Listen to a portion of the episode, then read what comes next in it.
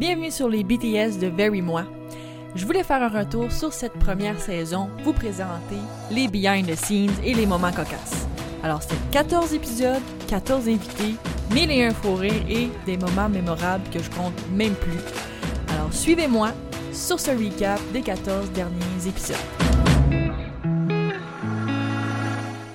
Pour terminer cette mini-série de Behind the Scenes du podcast, je voulais terminer par un épisode de Do and Don'ts pour rocker votre podcast. Donc, j'y vais tout de suite avec les do.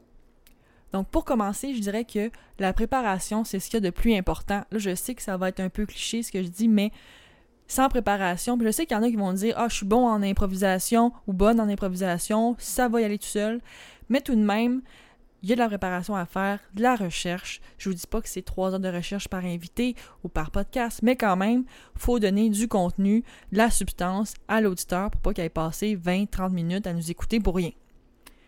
Ensuite, choisir, bien choisir ces plateformes sur lesquelles on va diffuser notre podcast et les réseaux sociaux aussi, parce que peut-être que votre podcast, c'est un podcast humoristique, sportif comme le mien. Fait faut bien choisir les plateformes sur lesquelles on va les diffuser. Par exemple, moi, mon podcast est sur Apple Podcast, Balado Québec, que je sais désormais, Google Play et Spotify. Puis pour les diffuser sur, parce que moi j'utilise la, stratégie 360 degrés, ça veut dire que je suis, je diffuse et publie partout. Donc sur Facebook, Instagram, et à la fin de la saison du podcast, j'ai décidé de me créer un calendrier de contenu. Donc ça c'est mon troisième conseil, le calendrier de contenu pour diffuser sur les plateformes et avoir du contenu en continu chaque semaine, être bien organisé. On évite vraiment le just in time. On se met une date, une heure à laquelle on veut poster, puis on diffuse ça sur toutes les plateformes. Et maintenant, ça sera disponible, mon podcast, sur LinkedIn. Donc, vous pourrez lire les posts et les articles de blog sur mon site web.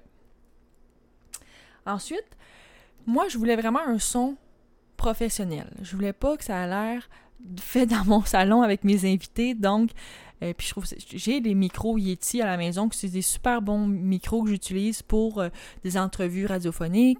Moi, j'ai eu recours au service d'audiothèque de Mathieu Brutus parce que je voulais le son, le meilleur son.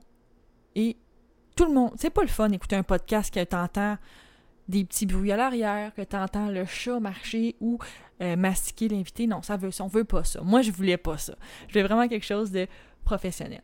Donc, le son ou un bon micro, si on n'a pas le budget pour un audiothèque comme Mathieu, ben un bon micro, ça fait parfaitement la job, bien entendu. Si vous avez une intro ou une outro, moi je vous conseille de l'enregistrer à la fin ou en début de, saison, par exemple, pour pouvoir avoir votre intro à juste coller, si on veut, dans le montage au début de l'épisode ou à chaque épisode. Vous pouvez bien sûr la personnaliser, mais moi, je l'enregistre toujours, toujours à la fin de mon épisode.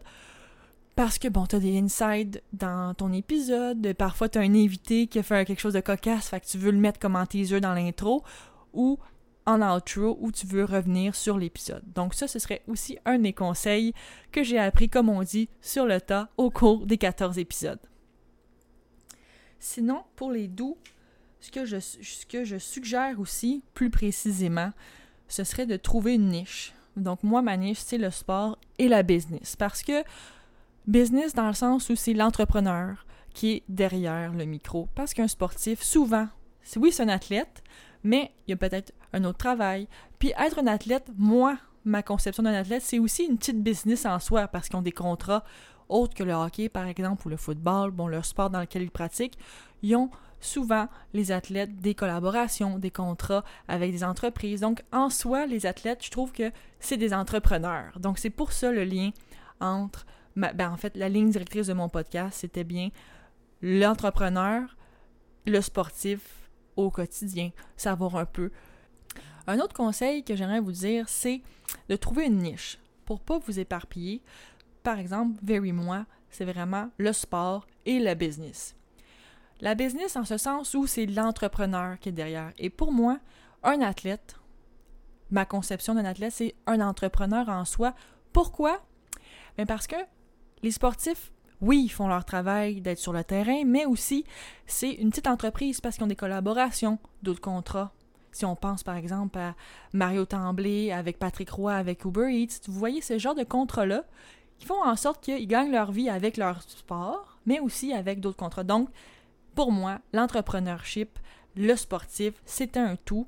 Donc, c'est pour ça que ma ligne directrice pour Very Moi s'en allait vers ça. Mon conseil pour la longueur. Souvent, on me pose la question, Pascal, combien de temps tu fais des épisodes? Moi, j'ai trouvé, en tout cas, avec les 14 épisodes, 20 minutes, moins de 30 minutes, c'est l'idéal. Parce qu'à un moment donné, ça devient redondant. Puis, vous-même, quand vous écoutez des épisodes de podcast, moins, tu sais, 20 minutes, c'est bon. C'est une ride de métro. Euh, dans l'auto, 20 minutes d'auto, c'est pas pire. Mais plus que ça, 30 minutes ou plus, il me semble que c'est décourageant. En tout cas, dans mon cas, j'écoute pas d'épisodes plus de 30 minutes, donc j'ai choisi de faire des épisodes de entre 20 et 25 minutes. Donc, pour les affaires, mes conseils, mais aussi les don'ts, les choses à ne pas faire ou j'ai appris au cours de la première saison à, éviter et que je ne referai pas, ben premièrement, je vous dirais, n'ayez pas d'attente. Ça, là, le podcast, c'est moi, dans mon cas, c'est un projet de cœur je n'avais pas d'attente. Si mon père, ma mère m'écoutent, je suis contente. S'il y en a plus, tant mieux d'écoute. Et Mathieu pourrait vous le dire en ce moment.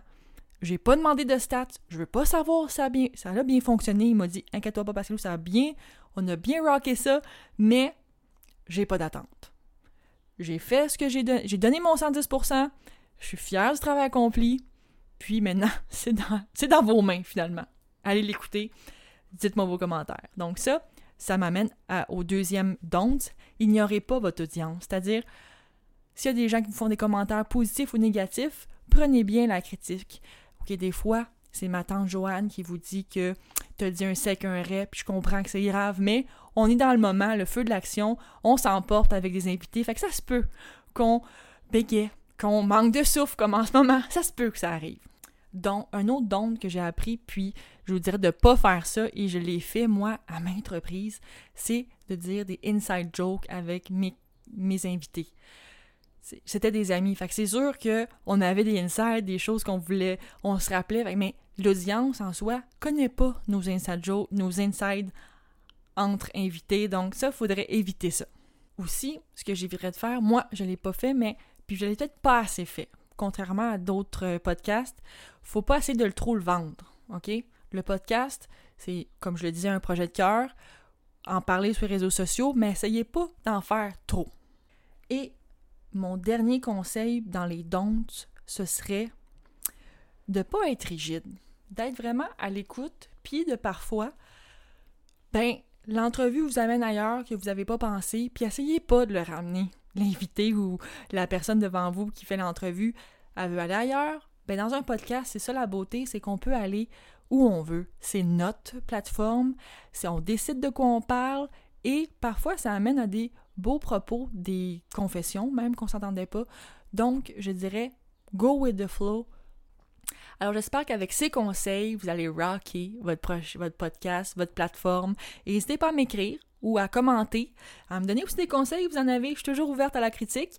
Et n'oubliez pas de suivre Very Moi sur Facebook, Instagram, Twitter et bien sûr sur pascalouangelo.com. Alors je vous retrouve à l'automne pour une deuxième saison. Bien hâte de vous retrouver avec bien sûr à la sono mon ami Mathieu Brutus.